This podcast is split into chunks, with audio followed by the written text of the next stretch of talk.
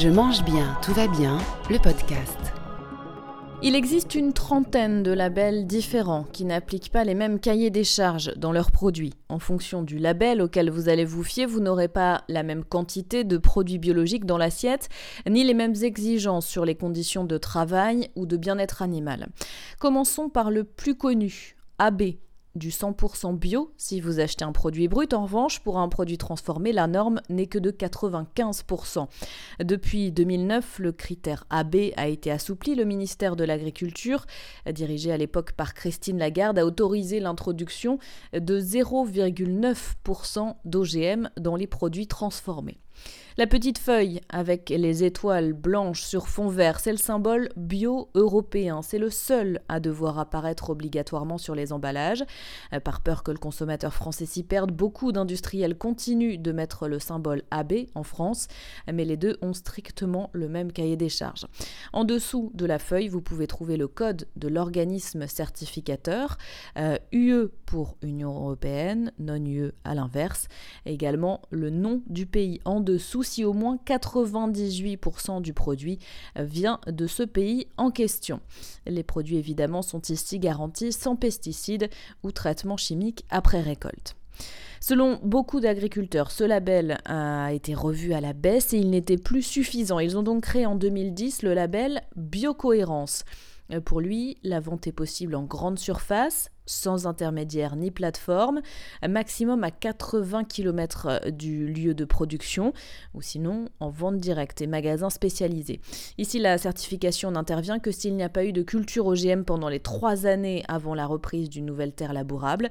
Le seuil passe à 0,1% de présence d'OGM dans les produits transformés au maximum. Pour la viande, alors que la charte européenne autorise les vaccins, ce n'est le cas qu'à de strictes conditions pour biocohérence. De la même manière, les traitements allopathiques, c'est-à-dire non conventionnels comme les plantes ou les huiles essentielles, sont limités en moyenne à deux par an. C'est illimité de l'autre côté.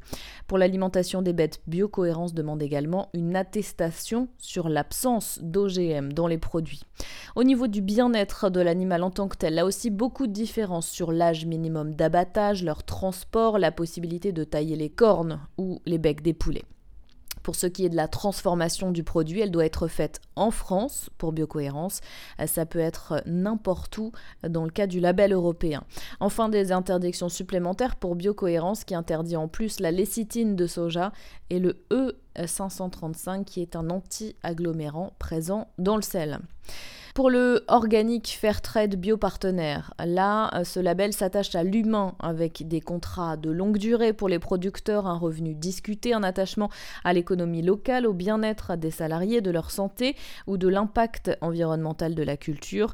En France, ce label ne peut être présent que sur des produits qui seront en magasin bio. Déméter euh, se centre euh, de son côté sur la biodynamie depuis 1924 avec une attention portée au rythme de la nature, au respect du vivant, à la fertilisation naturelle des sols. Les produits transformés doivent se composer à 90% d'aliments certifiés Déméter et les 10% restants doivent être certifiés bio. Nature et Progrès euh, souhaite un modèle agricole alternatif à l'agro-industrie pour préserver la fertilité naturelle des sols, là aussi, assurer l'autonomie des paysans avec des circuits courts, des activités à taille humaine. Et comme chez Déméter, une vraie notion de bien-être animal apparaît dans la charte. Fairtrade Max s'attache à lutter contre la production de matières premières qui ne permettraient pas à ceux qui les produisent de vivre de leur travail. Attention, ce n'est pas un label bio. Ce label Max peut apparaître sur des produits non biologiques. EcoCert, on le connaît beaucoup pour être présent sur les cosmétiques. Euh, c'est une certification supplémentaire, une attestation de respect des normes. C'est aussi une entreprise privée qui a créé ses propres cahiers des charges pour des secteurs qui n'étaient pas pris en charge, comme les cosmétiques, donc, mais aussi les détergents ou les produits euh, phytosanitaires. Biogarantie, c'est un label belge qui s'ajoute aussi à la réglementation européenne qui est plus stricte avec euh, l'interdiction par exemple de tous les sels nitrités. Euh, chaque pays peut avoir son label indépendant qui vient s'ajouter au label européen et même nos régions en France commencent à avoir de plus en plus leur label bio.